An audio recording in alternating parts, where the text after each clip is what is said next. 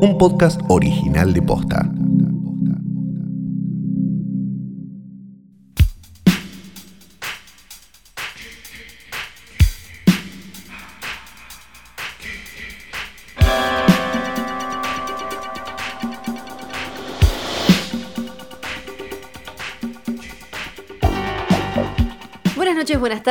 Días o lo que sea que coincida con el momento en el que le diste play a esto que sí, no lo puedes creer porque hubo demasiados, pero es un nuevo episodio de Hoy tras Noche. Mi nombre es Fiorella Sargenti.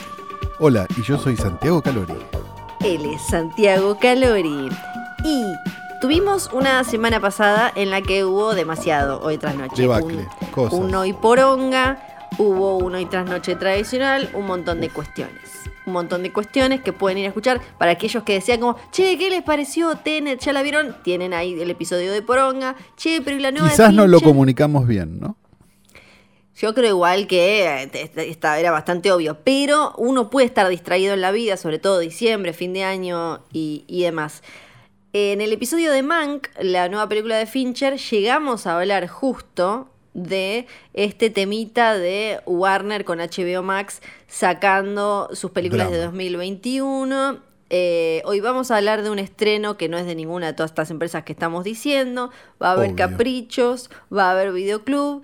También vamos a hablar de hashtag coyuntura, pues tenemos las repercusiones de todo eso que, que pasó con Warner y HBO Max. Tienen que ir al otro episodio para enterarse qué fue lo que Oh. pasó. Pero antes de eso, ¿me permitís? Y antes del escritorio y antes de- del portarretratos y todo eso, ¿puedo hacer un paréntesis? Sí, Porque hacé lo que quiera. Así como una vez traje el temita de los hermanos eh, eh, a colación y lo, lo hemos debatido, ¿no? Lo de, sí, que cogen entre hermanos, que a vos Sí. te parece que está bien. No, yo digo si son adultos y hay consentimiento. Ahora, Son hermanos. tengo, esto también técnicamente es de coyuntura, porque estoy muy no, No vamos a sorprendida. entrar en esa. No, por para, favor. para un segundo. Es, es esto, viendo la tele, ¿no? Con toda esta cuestión de la sucesión de Diego Armando Maradona y la Sí. cuestión eh, de la filial, de cuántos hijos tiene, de la Sí, paternidad. 15 se calcula. Sí, y todo el mundo como hablando como, eh, ¿por qué todos no estos, todos estos hijos, por qué no se juntan? Y una vez vendría, podría ser una sección que Flor no entiende, igual Calu tampoco, no, no nos hagamos. Flor no entiende lo que es tener hermanos, pero todo el mundo dice como, eh, ¿por qué no se juntan todos a, tomar la leche como si, como si fueran mejores amigos? ¿Por qué no se llaman para Navidad? Eh, eh, y esto no es una opinión personal. Es, ¿Por qué? Soy la única que conoce mínimo cinco personas que tienen hermanos, que- o sea, cuyos padres tuvieron familias paralelas o tienen hermanos por fuera del matrimonio. Soy la única. ¿Por, por qué todos hablamos como si eso no existiera eh, y no fuera normal en, en- en nuestra cotidianidad? Bueno, quizás que seas de Ushuaia ¿Vos decís? hace que sea distinto. Y sí, yo no conozco a nadie, la verdad. Perdón. Yo con todo conozco respeto. real. Con todo respeto a las personas que lo sean y, y los bancos, qué sé yo, problema de ellos. Este, tampoco es tan importante, pero no, la verdad que no conozco a nadie que tenga una familia paralela, no. Yo conozco mínimo Miento, cinco- una persona. ¿Viste? Una ¿Viste? persona. Sí, ¿Viste? Pero, pero se enteró de grande y de una manera este, bastante eh, mágica. Pero. Bueno, hay un montón. No, pero- no, Un tío abuelo. montón, no, una persona. No, para, yo conozco mínimo Y seis. tengo más ponele- amigos que vos, Flor, hay que Mi decirlo. tío, eh, mi tío abuelo, un tío abuelo mío político quedó varado en una ciudad está. de aburrido, Esa- se ahí quería llegar. de aburrido agarró llegar. la guía, encontró gente con su apellido, llamó y resulta que era su hermano. Desde esos hasta gente, casos más cercanos que no voy a mencionar. Ahora, Ajá. eh, y un, un saludo a Mariana Marcela, que también tiene casos cercanos, solo voy a decir eso. Bueno, eh, eh, esto, esto sucede, ¿no? En la vida real, sucede. Y por favor, el que no tenga un abuelo o un padre que haya muerto y no estuvieron con el culo fruncido hasta que se cerró la, ¿cómo se llama? Cuando pueden venir herederos. No, no, hay un, no, hay un momento eh, cuando Sí, se abre el la llamado sucesión. herederos de la sucesión. Claro, Eh, que pero es la ese. sucesión. No, no, no es la sucesión. La sucesión es toda la repartición. Eh, hay un momento específico Sí, de unos pero para que exista, está bien, pero para que es el primer paso de la sucesión. Claro, pero tiene un nombre diciendo. técnico que ahora no me lo acuerdo, que es como Ay, tipo. lo aprendiste la semana pasada viendo No, no lo aprendí la semana Flor. pasada, lo aprendí cuando se murió mi abuelo, lo aprendí cuando se murió el abuelo de una de mis mejores amigas, que está todo el Bueno, mundo ves que estás el trayendo tus problemas acá. No, esto O sea, es algo que pasa, dejemos de, dejemos de Entonces, ignorar cuando la trajiste realidad. lo de los hermanos, perdón, entonces cuando trajiste lo de los primos, no sé, ¿qué, qué nos estabas queriendo? No, ¿Era algo no, que nos no. querías decir? Yo ¿Estabas dije- tanteando el territorio? Cuando es en primera persona, yo lo voy a decir. Tuve la suerte hasta ahora de que no sucediera. Yo no descarto que venga alguien a decir como, eh, oiga, eh, te- te- tal vez soy tu hermano. No descarto. Los padres eran, los padres, voy a hablar en, en- en pasado, porque quizás tiene que ver con patrones de, de vínculos, ¿no? Que ya están un poco más en desuso. Los padres eran muy cogedores acá, allá y donde fuera. Entonces, Pero vos estás flasheando que ¿por te va a aparecer un hermane. a todos nos van a... a- o sea, las, las chances son altísimas de que te aparezca un O sea, papá, no papá Flor, digamos, perdón, papá Flor estuvo tirando salvas por ahí, eso está claro. Todo, todos, pero eh, esto es como para mí re de hijos de padres que no se- de padres casados. Pensar que los viejos, eh, los viejos de esa época, no anduvieron garchoteando. Lo único que uno tiene que hacer es rezar porque hayan usado algún tipo de profilaxis, de, de- Algo de- que no estaba de moda en aquel que no, no, no se estilaba. No. Entonces, por favor, eh, por favor, dejemos de hacernos los sorprendidos. Primero, con las familias paralelas y los hermanos, eh, lo- los hermanos de garchoteo de padre. Y, y después con Está esto bien. de, no, Con lo de papá no le metía los cuernos a mamá. igual, Obvio, sí, perdón. porque te- le tenía alergia a cualquier cosa que tuviera que ver con prevención, ¿no? Pero... Sí, porque también hay rumores medio mágicos que no, no podemos, obviamente No, no, no, no, podemos comprobar acá, pero di- di- digamos, se habla de que, de que, de que los hijos de, de cierto país no, no, no se, no se, no se blanquean con tanta facilidad porque no dan los números de la edad de la madre. No, no, no. no. Bueno, Qué sé yo, no sé, se dice. sí.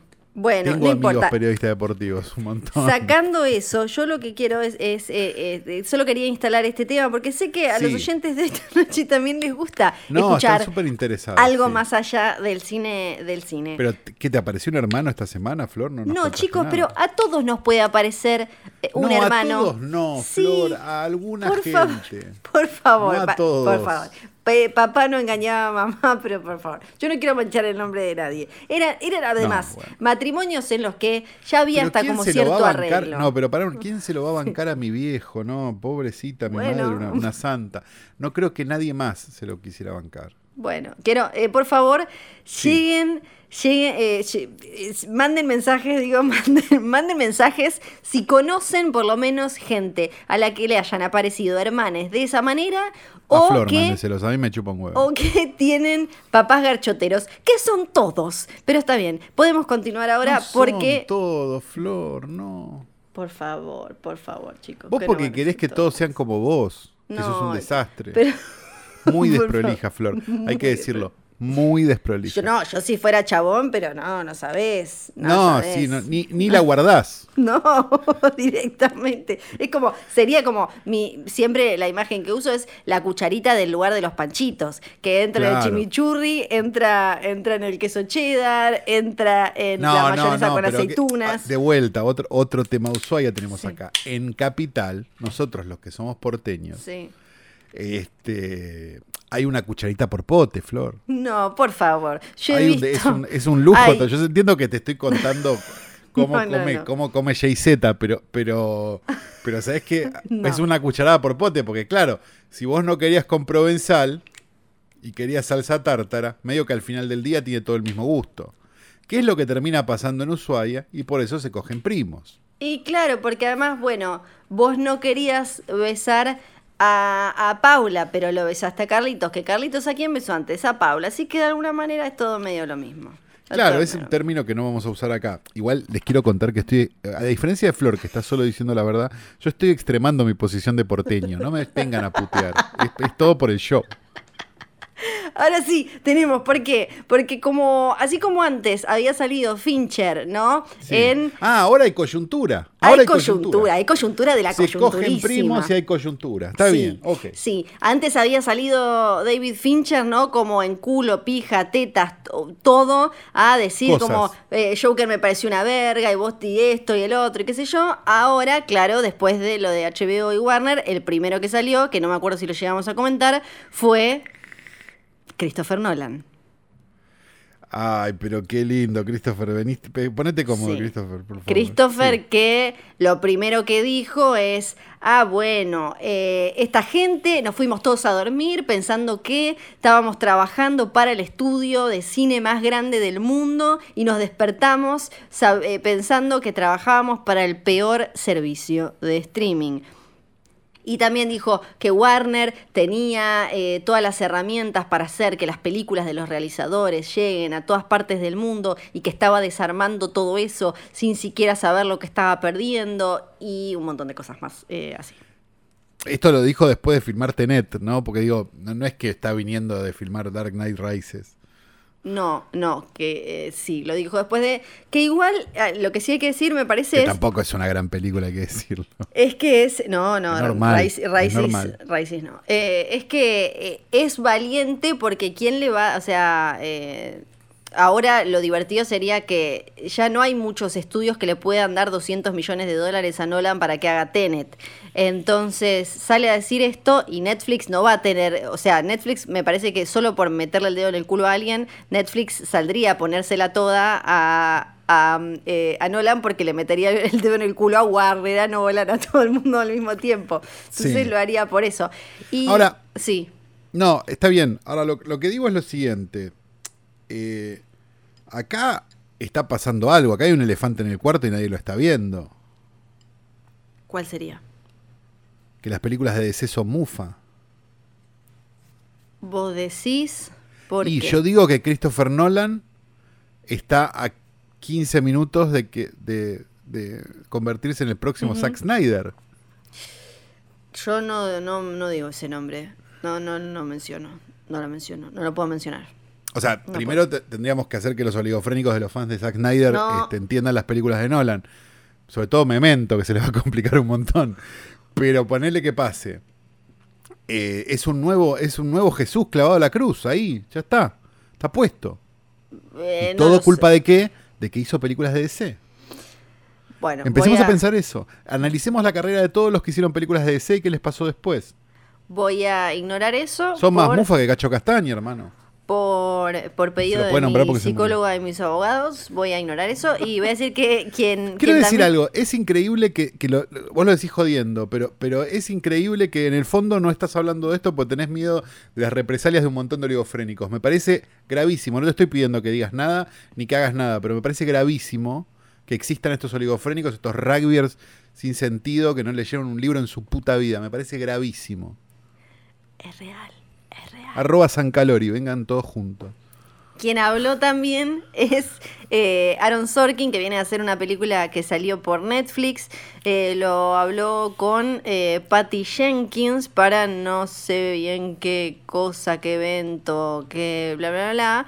Em, y en una cosa virtual, en un festival virtual o algo así. Y medio dijeron, creo, algo que es lo que dijimos nosotros, que está como el miedo, ¿no? De que, mm, de, de que los cines desaparezcan y demás. Y él dice, no creo que eso vaya a pasar porque durante, dice, em, eh, años y siglos, nada va a reemplazar y reemplaza la experiencia de ser parte de una audiencia. Eso va a seguir siendo, incluso hasta en las películas de ciencia ficción que muestran un futuro en el que no tenés que salir de tu casa, justamente Sí. es para hacer el punto de que eh, hay eh, algo en la experiencia compartida entre humanos que están en un mismo lugar.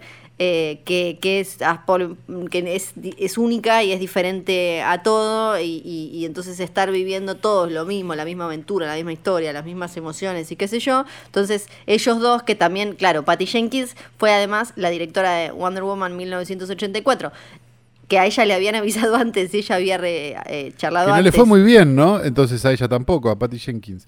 Quiero, quiero hacer una no, no, pequeña... ahora sale, sale ahora, todavía no sabemos, sale ahora. Pero es la parece que no, parece que fue un desencanto, ¿no? Leí por ahí. No, de gente hay que no gente podía hablar y habló. No, hay gente contenta, hay gente. Yo tengo ganas de verla, tengo muchas Yo ganas. quiero decir una Sí. cosa, eh, perdón, para, para, porque ya veo, ya veo, Sí. ya veo la, la picancia. No estoy hablando de Richard Donner y no estoy hablando de Tim Burton, estoy hablando de las últimas películas de. Ujú, ¿Sí? Claro, de este. Ah, Por eso.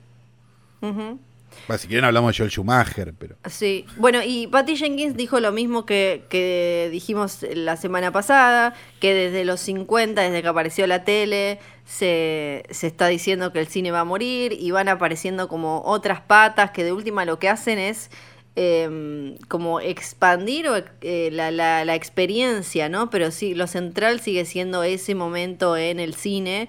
Incluso ahora uno puede pensar lo que hace hasta algo tan tan tan mega marketinero y mercantilista, por decirlo de alguna manera, como el universo cinematográfico de Marvel, lo importante son las películas y el grito que se pega cuando en Infinity War, en Endgame, pasa tal cosa.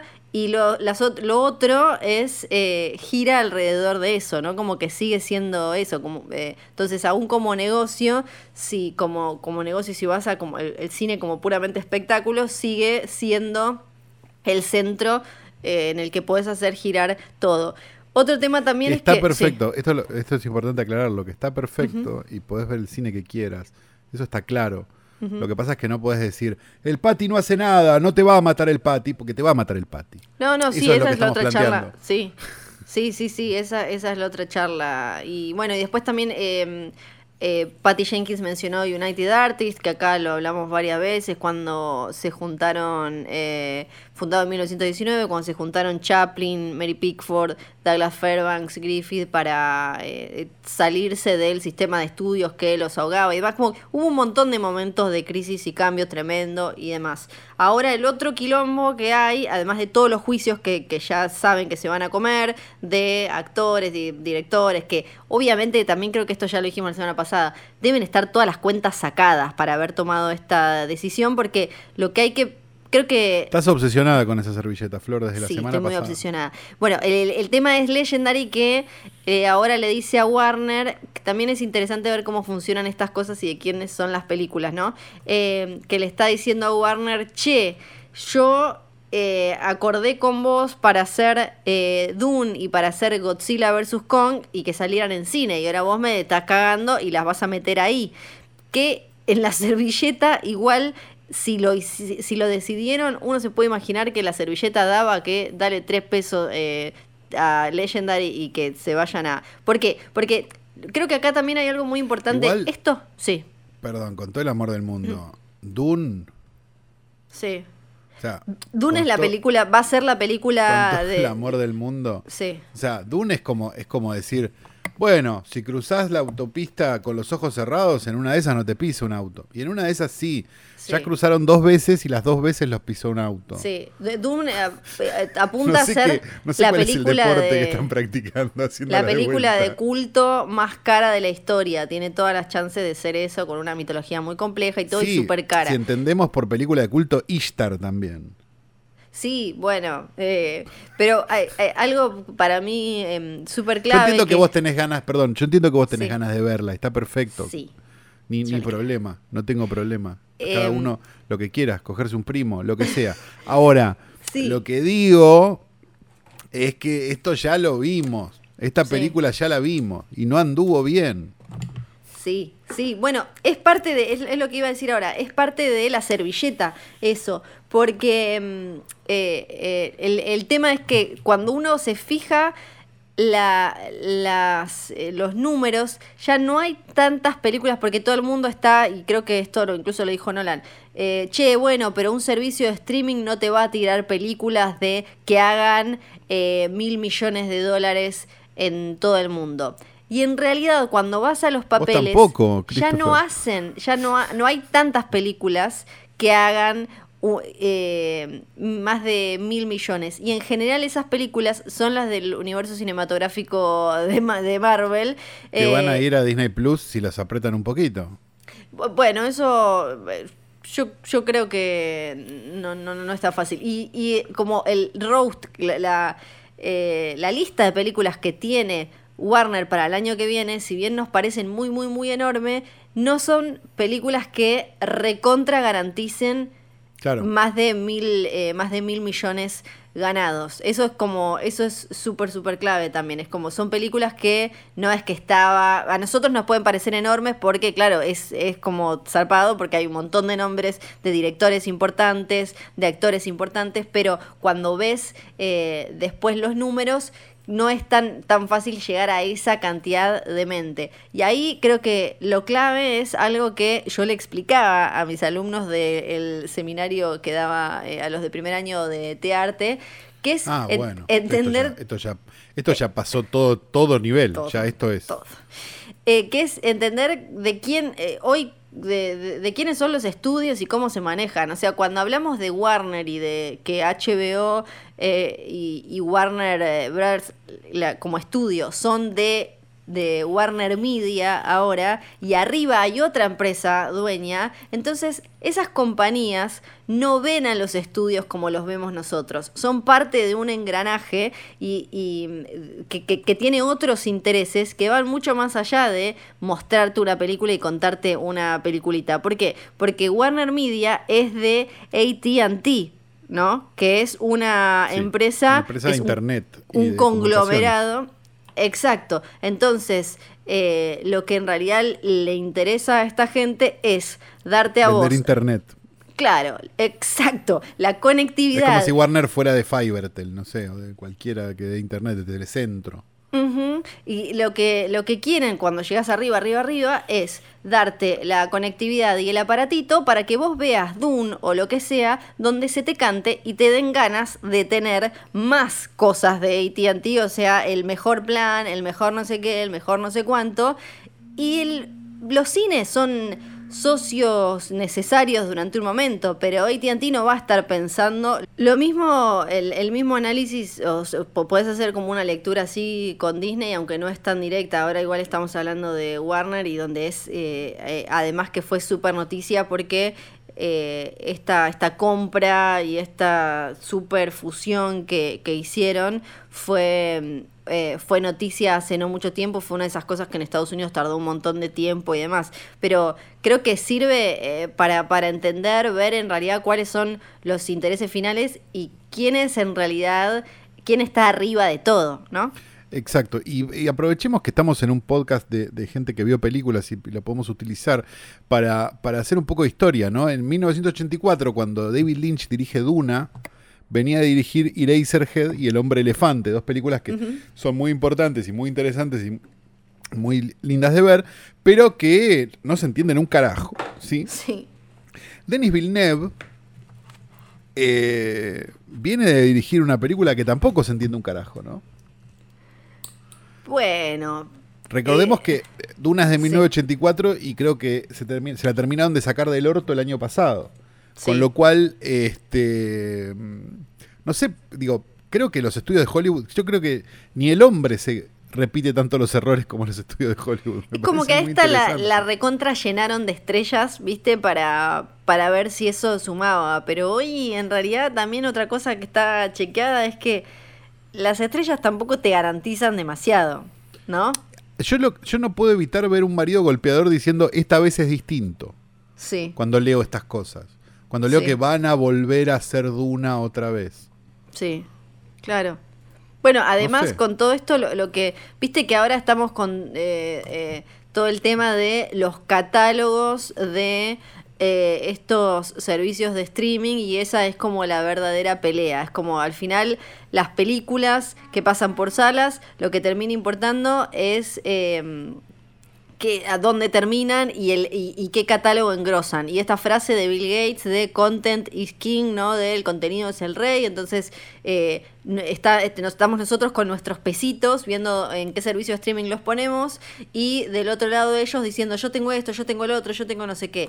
Y entonces, las estrategias a estudiar son qué hace cada uno para mostrarnos qué tiene para que nosotros le pongamos esa plata mes a mes a mes a mes a mes, a diferencia de una película que la voy a ver una vez y, y ya, y después tengo que salir y decirle a alguien que está buena para que ese otro vaya a verla y demás. Entonces, también esta es una movida que le suma a, eh, HBO Max de golpe banda de contenido para posicionarse en un año que y en un lanzamiento que vino complicado, que terminaron eh, eh, cambiando un montón de estrategias sobre la marcha, echando un montón de gente, replanteándose esto de haberle puesto HBO Max en vez de, no sé, Warner Por Max Dios, y que fuera claro, todo menos sí. confuso y que la gente Pero si dijera yo tengo HBO tengo-". Go, entonces tengo HBO Max. Claro, igual que eh, en mucha menor medida como me pasa con Disney, que eh, todos pensaban como, ah, yo creía que iba a poder ver todo lo que es de, de Disney ahora, incluido, no sé, Alien o el Club de la Pelea. Pero Disney Plus es un servicio de streaming hecho para toda la familia, que no significa que Disney te va a poner todo lo que tiene, eh, lo que tiene en su, lo que es de su propiedad ahora. Eso lo Sí. van a usar para otra cosa Bueno, que no ya pusieron la que se- canción del sur, por ejemplo. que es no lo pusieron, que se va a llamar Star, que va a ser otro servicio donde vamos a poder encontrar las cosas que son propiedad de Disney, pero que no son Disney, como para decirle, no son familiares. Ahí como Ah. hay una curaduría, entonces eh, también hay como es muy importante cómo se venden, cómo comunican esto las plataformas. Mucha coyuntura, mucha coyuntura. Sí, esto ya es un capítulo en sí mismo, ¿no? Eh, pero Flor no ha traído esta escritura al pedo, Menos porque sobre él descansa el cuerpo muerto de Daniel Tiner, una foto con y sin perspectiva de género de la querida Rita Hayworth, un logo bordado de hoy tras noche junto a un Daniel, también bordado con su carpera de corderito y su mirada pícara, eh, hecho por Lucía, un oyente que creemos todavía nos quiere, eh, y junto a él, la foto de un hombre, nacido en Roma, Italia, en 1944, que todavía está entre nosotros, llamado Lamberto Baba. ¡Está vivo! Sí, claro. Lamberto Baba fue durante muchos años este, el hijo de Mario Baba. Y aún hoy lo es, ¿no? Digamos, era, se, se desenvolvió en el, en el mundo del cine. Este, recordemos, Mario Baba es hijo de, a su vez, un camarón, uno de los primeros camarógrafos del cine. eh, de, digamos, de, de- de- ¿cómo se llama? Eh, un experto en miento, un experto en fotografía italiano. Este, con lo cual, que Mario Baba supiera encuadrar con facilidad no era, no era, un, no era algo tan difícil. Lamberto, bueno, qué sé yo, trabajó de. El talento se saltea una generación, ¿no? Este, Y trabajó durante muchos años de asistente de dirección, fue asistente de dirección de Darío Argento, fue asistente de dirección de un montón de gente. Dirigió un par de giallos que no tuvieron mucha suerte hasta que en 1986, con un afiche donde dice Darío Argento presenta, más grande que el nombre del director, dirigió Demons. Una película del año 1985, la, la película del cine, sí, que si no la vieron, se las recomiendo mucho. Se las recomiendo mucho muy a pesar de la carrera de Lamberto Baba, que Sí. no pegó un tiro después de esto nunca, pero este, se las recomiendo para plantear esta hipótesis desde aquí que es, si estamos todavía discutiendo si Poltergeist la dirigió, este, la dirigió Spielberg o la dirigió Toby Hooper, y no nos estamos preguntando si a. Demons no la dirigió Darío Argento, realmente tenemos un problema. Es por eso que el querido Mario Baba, quizás un poco vapuleado por mí, está hoy en nuestro portarretratos. Lo tenemos que hacer rápido porque Flor se la pasó hablando, no sé. Ay, no. Tanto hablar de servicios de streaming y hoy vamos a comentar una película que es de uno que no tenemos acá y que no va a llegar nunca acá, Yay. según me dijeron. ¡Yay! Se llama Hulu, es Sí. el que hizo The Handmaid's Tale, eh, Hulu que más Palm tuvo. Springs en el último Es tiempo. verdad, Palm Springs, bueno, tiene varias cosas. Y ahora acaba de sacar la que dice es su película más exitosa Booksmart hasta no era de ellos también? el momento. ¿Puede o era de Amazon? No, de Amazon sé. no era seguro. Estoy entre que era de Netflix o de. Hulu. Pero Era de Hulu. Bueno, porque Hulu es de Disney y ahora fue comprando Ah, porque con era un pedazo de era un pedazo de Fox, después compró otro pedazo, después no sé qué. Bueno, ahora es también de Disney, así que no nos va a llegar Hulu, pero Ah. esta película ya la vimos. sí, la vimos. La vimos. Se llama Run. Es del año 2020. Se estrenó hace poquísimo tiempo. Una semana y media, dos semanas. Y es la nueva película de un director que a mí por lo menos me había gustado mucho, que se llama Anish Chaganti, que es un nombre mágico realmente, que había dirigido una película hace un par de años que se llamaba Searching, que era un muy buen intento de hacer una película barata donde todo pasaba dentro de una computadora, digo, esas películas de truco, pero que a pesar de ser una película de truco, era una película absolutamente entretenida. Eh, Sí. Es por eso que esta nueva película, que suponíamos iba a ser un poquito más cara, y lo fue, pero tampoco tanto, para mí por lo menos venía como con, con, con olor a high concept. Y efectivamente lo terminó siendo, ¿no? Sí, yo no me acuerdo, no me puedo acordar si hablamos de Searching acá o no. A mí Searching me re gustó, me pareció súper efectiva. En Ran me, me, gustaba mucho la em, ya el concepto, la idea, bueno, eh, somos, valoramos mucho la historia, una historia real muy similar que ahora vamos a comentar. Sí que tenía muchas ganas. Debo decir que he salido con el corazón un poco roto. Ah, no me pasó para nada, ¿eh? No me pasó para nada. Va a ser un capítulo muy polémico entonces. Ah. vamos a agarrar de las mechas ah, finalmente, lo que todo el mundo esperaba. Lo que esperaban todos los otros podcasts de cine para llamarnos individualmente mm. y ser finalmente un buen podcast. Sí, pero no, no. Eh, bueno, la película se llama Run, la dirige este chabón, está protagonizada por Sarah Paulson y por una chica que creo que no había visto Kira antes. Allen. Yo no la había visto nunca, pero parece la de Booksmart un poco. Sí, sí. Eh, a un ver poco, igual. Ah, mira, parece que es una actriz que eh, usa silla de ruedas en la vida real. Sí. Ah, mira. Mira, desde 2014 está, tiene un tema de movilidad y usa...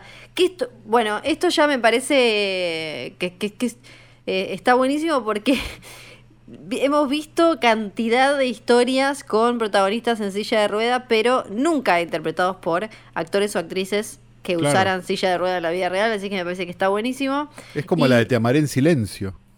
Es verdad, ¿te acordás? Sí, sí, sí, sí. Que después estuvo en The L World, si no me acuerdo más, ¿no? The L World. Sí, quedó un poco encasillada, ¿no? Sí, sí. Lo digo porque no nos está escuchando. Tengo. Y después, bueno, no tiene. Tiene dos, dos actores, dos personajes más que están dos segundos. Yo eso, eso te lo valoro siempre, ¿viste? O sea, como, mira, te puedo hacer una historia dentro de una casa con pocos actores. A mí, personalmente, me... Eh, me parece que es hacia donde deberían ir todo, donde debería ir el cine argentino por empezar, ¿no?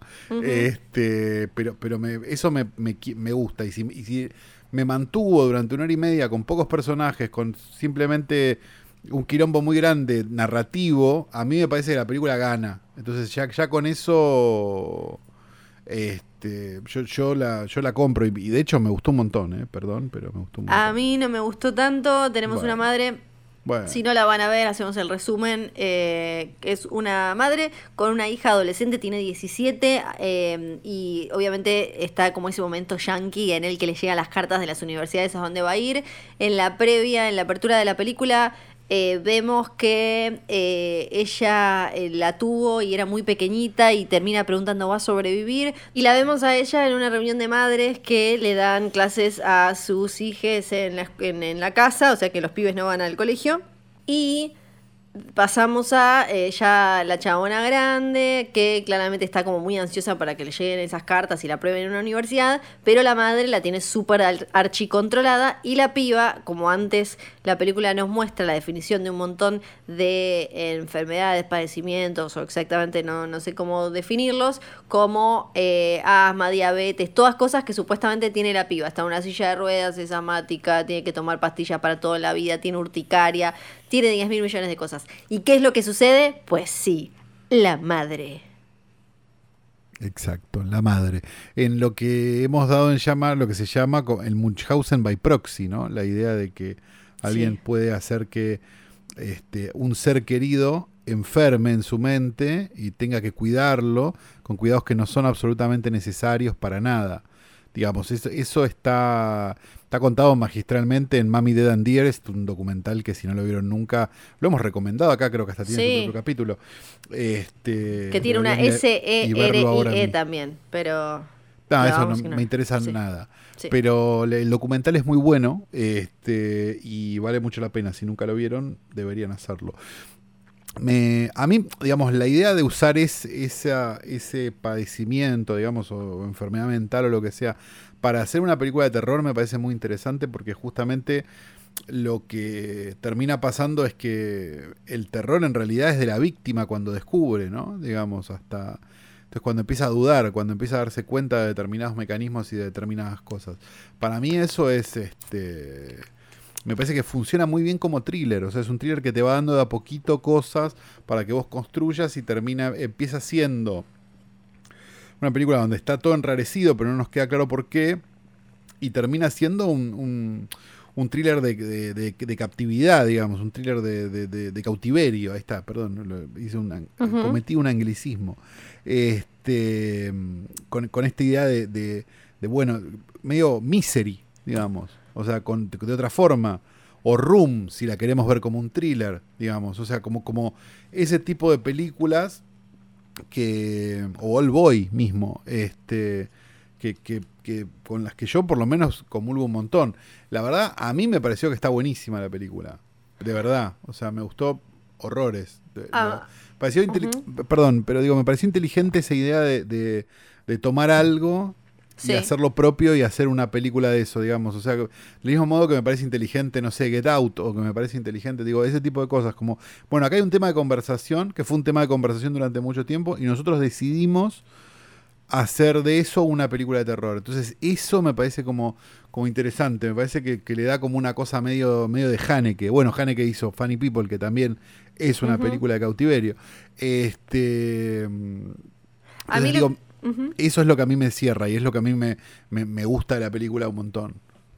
Sí, tiene, eh, tiene como, es como una mezcla, ¿no? Como si uno pusiera un poco de Misery, un poco de Sharp Objects, un poco, un poco de Grey Gardens, un poco de Whatever Happened to Baby Jane, ¿no? Tiene como, como Claro. porque está esa cosa de la casa eh, alejada y, y una situación como medio rural y aislada con la granja y qué sé yo, y una sometiendo a la otra que está inmovilizada por una cuestión física. Eso me pareció interesante. Lo que me pasó es que creo que la película no hizo nada interesante más allá con ese concepto, no generó como ni un momento. El tema, puedo, puedo, eh, puedo vivir con eh, la- esta cuestión de que los personajes parecen no tener historia, eh, no tener pasado más allá de lo poquísimo que se nos muestra. No, no me molesta, ok.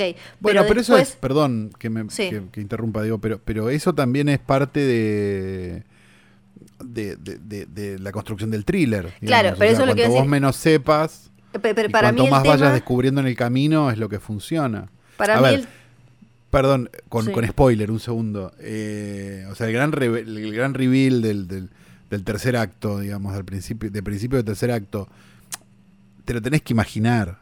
sí. Digamos, tenés que imaginar que, que ella se- que no es la hija. Digamos, eso lo tenés que imaginar. Pero no jode. A mí no me jodió. Digamos. No, a mí lo que me pasó fue que eh, entiendo que al principio tengamos una información mínima, pero me pareció que después el, el guion no estaba desarrollado de tal manera como para ir alimentándonos eh, un poquito con información y un poquito con intriga. Creo que de, la intriga y la emoción inicial de, uy, a ver, esta piba, a partir de ahí solo es como una seguidilla de, de- de decisiones obvias y algo chatas y que los personajes también están como muy muy muy muy muy poco escritos están muy poco que, que tampoco es que tiene sí o sí que necesitarlo el guion pero si ya la, la trama y las acciones van a ser eh, para mí de tan poco vuelo eh, necesito un poco más de parte de los personajes y no no encontré eso tampoco sí me Ah, bueno. ¿Viste? Ahora, ahora es una, ahora es una de Ella- Marvel, viejo. ella se puso muy no, estricta ¿cómo se pone? Igual prefiero Run a 3 mil millones de otras películas, ¿no? No es que me parece una pérdida de tiempo, o me quiero matar, o no sé qué. Solo bueno, me- pero ustedes háganme caso a mí. Háganle caso a él, ¿o no?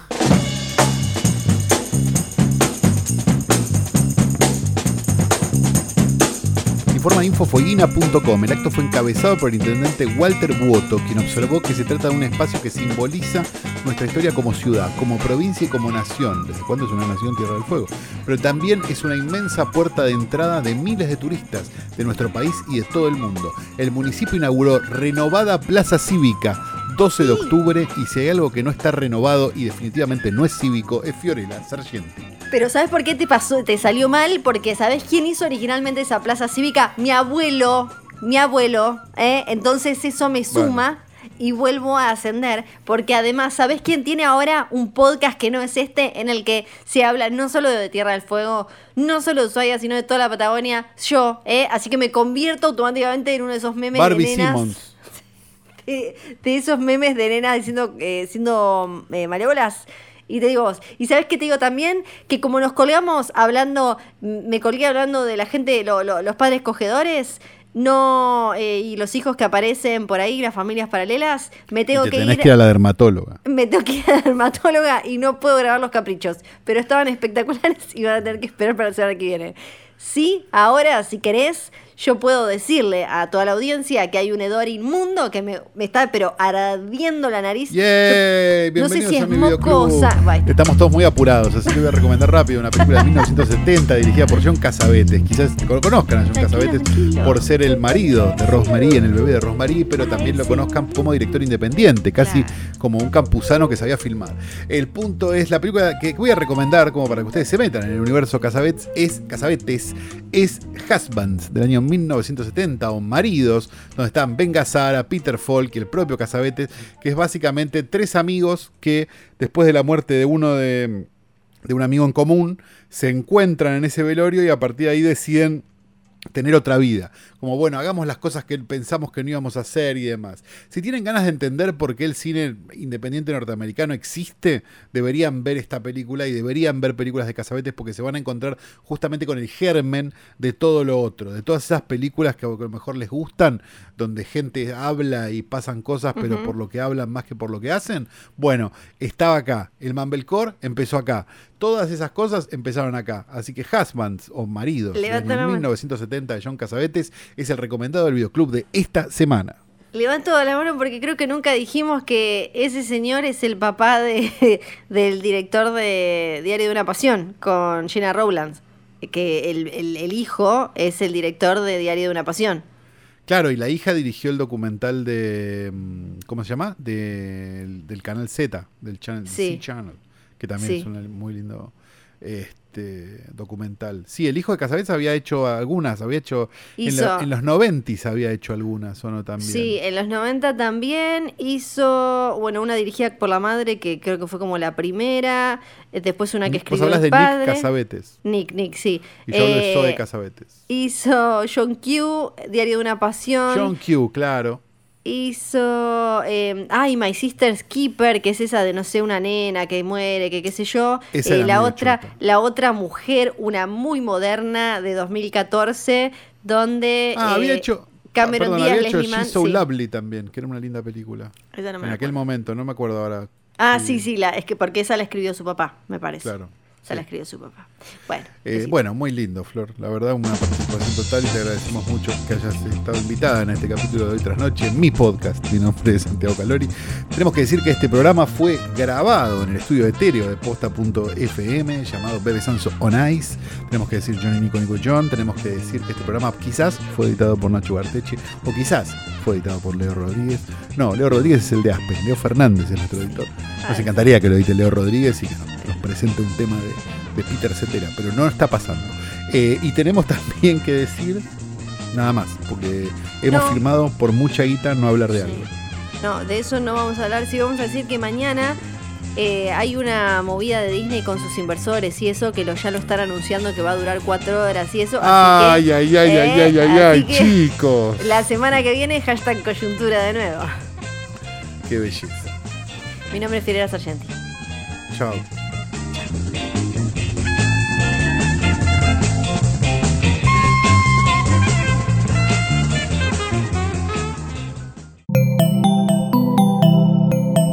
Un podcast original de Posta.